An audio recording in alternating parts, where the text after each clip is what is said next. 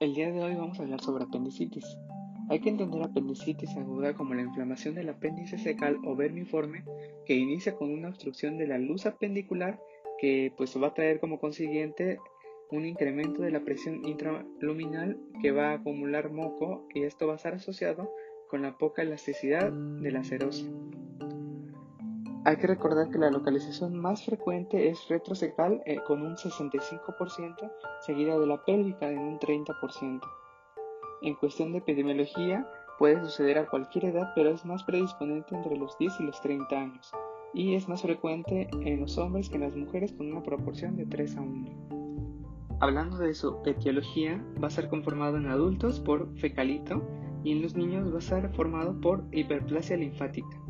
Generalmente, con fines de examen, si no nos especifican una edad aproximada, la principal causa va a ser hiperplasia linfática.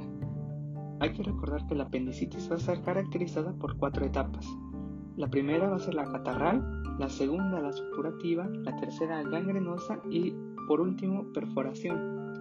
Hablando de la clínica, va a estar caracterizada por un dolor de inicio periumbilical, pero que con el paso del tiempo va a migrar a fosa ilíaca derecha. Hay que tener en cuenta signos que nos pueden hablar de una probable apendicitis, empezando por el signo de McBurney, que va a estar localizado a un tercio de la cresta de la fosa ilíaca derecha. El signo de Blomberg, que va a ser el dolor a la descompresión justo en el punto de McBurney. El signo de Soas, que va a ser el aumento del dolor en la fosa ilíaca derecha a la extensión pasiva de cadera el signo del obturador, que va a ser el dolor a la rotación interna de la cadera derecha, y el signo de Robson como dolor en la fosa ilíaca derecha a la palpación de la fosa ilíaca izquierda. Tenemos otros signos, pero estos son los más característicos. Ya hablando del diagnóstico, el que nos dará un diagnóstico probable va a ser la escala de Alvarado, pero el que nos dará y el que será el gold standard va a ser el ultrasonido o el ATAC. Esto va a depender del caso del paciente. Hablando de niños y de mujeres embarazadas, el que nos va a dar la mejor pauta va a ser el ultrasonido. Y hablando de adultos, el principal va a ser la TAC. Si tenemos duda diagnóstica en una embarazada, hay que esperar que, que tenga más de 20 semanas de gestación para realizarle un TAC.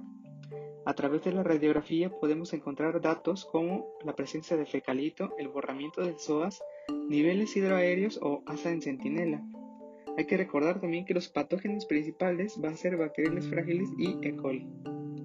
Hablando como tal de la escala de Alvarado, tenemos que va a estar dividido por signos y síntomas y también datos de laboratorio.